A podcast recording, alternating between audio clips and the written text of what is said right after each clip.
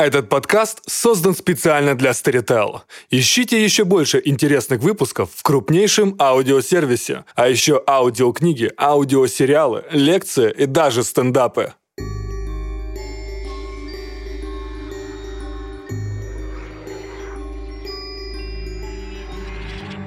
Мне постоянно снится этот сон, а, как будто в нем сосредоточилась вся моя тревога. Как будто я уже боюсь не чего-то, а самого этого сна. Но я продолжаю думать о том, что меня тревожит, и пытаюсь нащупать что-то конкретное в этом общем фоне. Как вы и советовали, смотрю много фильмов ужасов, преимущественно современных. За последние лет десять.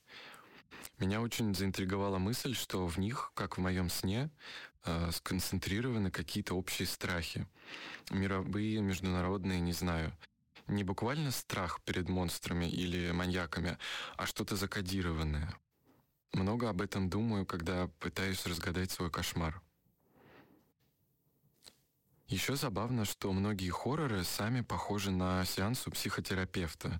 В какой-то момент в них проговаривается, какую травму, а, какой затаившийся страх воплощает то или иное создание.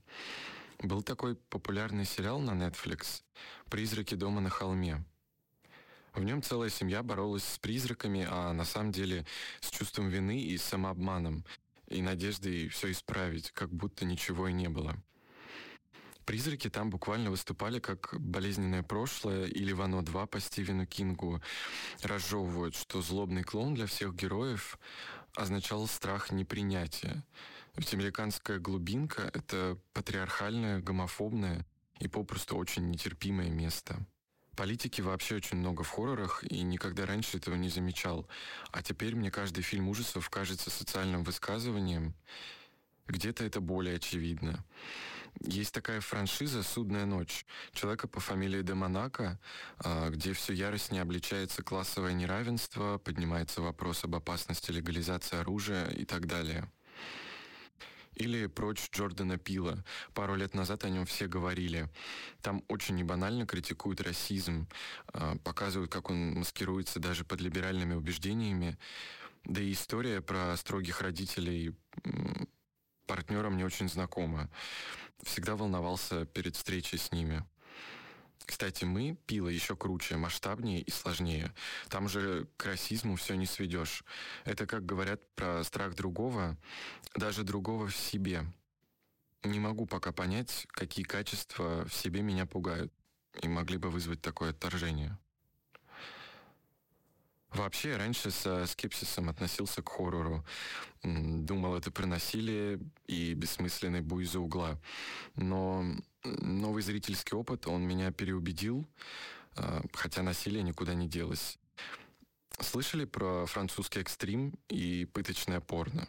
Для них тоже было хорошее время раньше, в 90-е, 2000-е, но я их тоже немало пересмотрел, и почему-то сильный испуг помогает мне лучше засыпать. Не могу понять. Их расцвет связан со страхом перед новым тысячелетием или наоборот?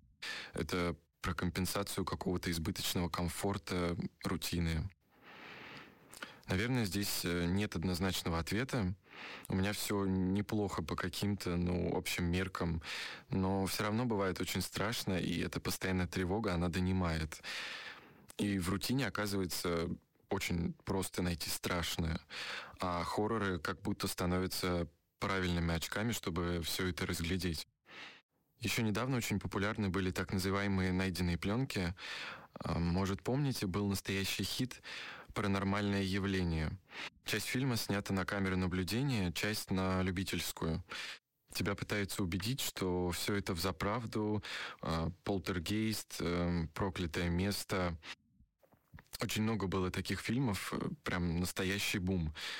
Такое ощущение, что каждый второй хоррор снимали в духе «Смотрите, это реальное видео, которое мы нашли», или «Визит Шьямалана», э, еще «Ублюдок» с Марком Дюпласом. Сейчас это уже так неубедительно, а в 99-м «Ведьма из Блэр» действительно навела шуму. И люди думали, что это все в заправду. «Ведьма», группа киношников-любителей — Интернет еще был в зачатке, и технологии другие. И с мистификациями было как-то попроще. Сейчас все больше стараются залезть в компьютер. Все эти десктоп-хорроры — это, кстати, ноу-хау Тимура Бекмамбетова. Убрать из друзей самый показательный пример. Там подростки болтают по скайпу, а к ним добавляется неизвестный пользователь, и потом начинает их по одному убивать. Вообще жутковато, но мистика, она на, на грани фантастики. Ну, то есть буквально высокая технология и сюжет о мстительном духе. Он не бродит в лесу, он не вылезает из телевизора. И японцы первыми, кажется, догадались, что хай-тек — это новый мистицизм. Про звонок вы наверняка слышали. И все это тоже про мораль. Подростки а, оказываются типичными хулиганами, которые поломали жизнь одноклассницы. Есть еще интересный хоррор «Веб-камера» про девушку, которая работала веб-моделью и начала терять свою личность. Да много всего технологий, искусственный интеллект тоже очень пугают. Особенно мысль, что тебя можно скопировать, подделать или размножить. Так же, как когда-то пугала фотография, типа она крадет душу. С искусственным интеллектом это гораздо проще провернуть. И сериал «Черное зеркало» — это как раз про эти новые страхи. Хотя от старых они не очень отличаются. Поэтому хорроры не только про хай-тек. Многие режиссеры обращаются к древности, к непонятным нам ритуалам, к более мистическому взгляду на этот мир.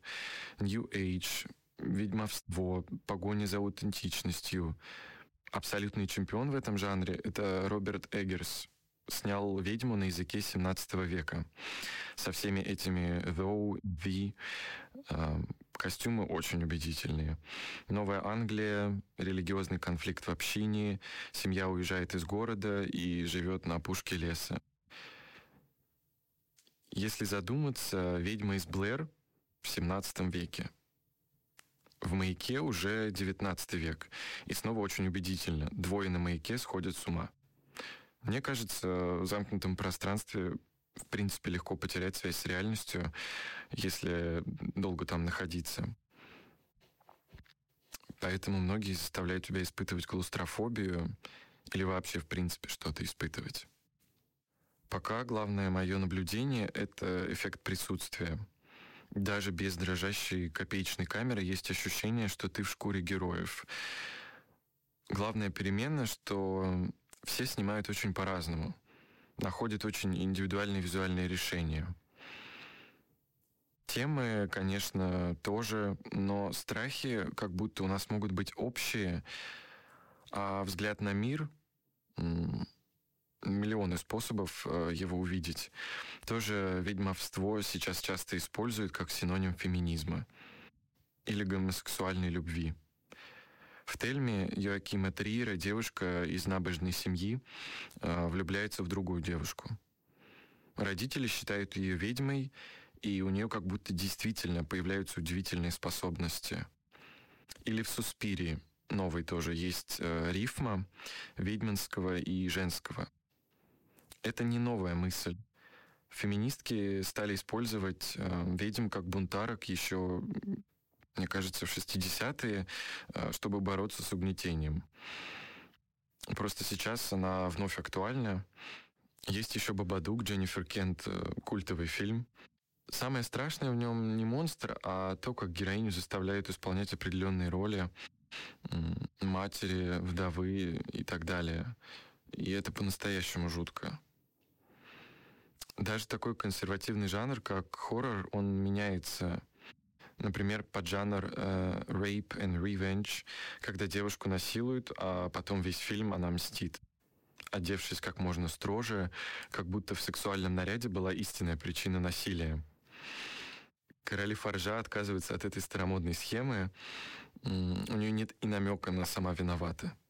Героиня не прячет свою сексуальность, она ее не стыдится и не боится. Бояться приходится ее обидчикам, когда она возьмет ружье и переродится, как э, в каком-нибудь античном мифе. Вот вроде хорроры, они про страх смерти, но перерождение в них очень распространено. Э, все эти циклы, франшизы, линейки. И зло редко, когда умирает окончательно. У паранормального явления вышло четыре сиквела. У «Пятницы 13 больше десяти продолжений. У классического «Хэллоуина» Джона Карпентера семь сиквелов, два ремейка и три переосмысления. Целое семейное древо. Последний Хэллоуин, кстати, снимал независимый режиссер, который на хоррорах не специализируется. Дэвид Гордон Грин. Он почти переснимает оригинальный фильм, но с позиции выжившей главной героини, которую встреча с маньяком маски травмировала на всю жизнь. Жертвы, они получают слово и перестают быть э, фигурками в замысловатой игре, а в фильме перестают быть стремительными. И не во всех есть это привычное «бей-беги». Развился целый поджанр слоу-бернер, где медленно запрягают э, долгое-долгое напряженное начало, а потом жесткая развязка. Его гуру считается Ос Перкинс, сын Энтони Перкинса из «Психо». Он снял «Февраль» и «Я прелесть, живущая в доме». Ладно, это меня уже куда-то понесло. Сегодня множество сиквелов не выглядит странно. Э, из всего делают франшизу, создают целые киновселенные. В коммерческом хорроре, наверное, самая заметная фигура — это Джеймс Ван, который когда-то придумал «Пилу», а потом «Астрал», «Заклятие» и много чего еще. Самый влиятельный режиссер десятилетия, наверное. Но к моим страхам он даже не приблизился, хотя фигура достаточно интересная. Мне больше нравятся более ярко выраженные авторы. Я уже говорил, что именно они заставили меня пересмотреть отношение к жанру. Это Пил, Эггерс, есть еще Ари Астер, который снял э, «Реинкарнацию» и «Солнцестояние». Или Бабак Анвари. У него есть один фильм про Иран 1980-х, женщину, которая ищет себя, и Джина, который ее преследует. Другой про современную Америку и технологии. Там в ноутбуке появляется загадочный тоннель, а из телефона разносятся истошные крики, как из преисподней. И это очень жутко. Но очень небанально сделано. Вот про что я и говорил, что возможность увидеть мир другими глазами. Кажется, наше время, оно подходит к концу, а я снова так и не разобрался, откуда вся эта тревога. Хотя есть ощущение, что почти нащупал. Но чего-то не хватает. Возможно, нужна дистанция. Последнее, что недавно пересмотрел, это новый сезон американской истории ужасов.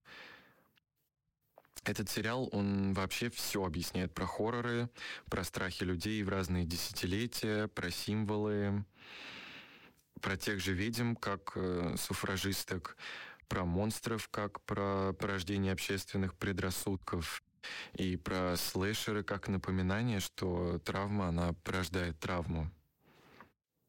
Райан Мерфи как будто научил меня смотреть фильмы ужасов. И не только он. Многие режиссеры, они рассказывают истории так, чтобы было понятно.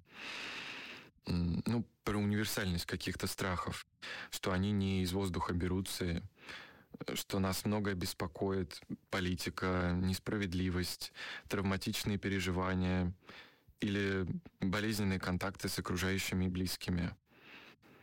Если внимательно за этим наблюдать, то многое можно понять про людей и время, в котором мы живем. Может быть, и со своим кошмаром я однажды разберусь.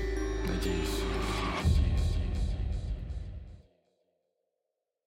Вы дослушали до конца и хотели бы послушать еще? Просто зайдите в Storytel и слушайте без рекламы и без ограничений все, что пожелаете. Слушайте, будьте умнее.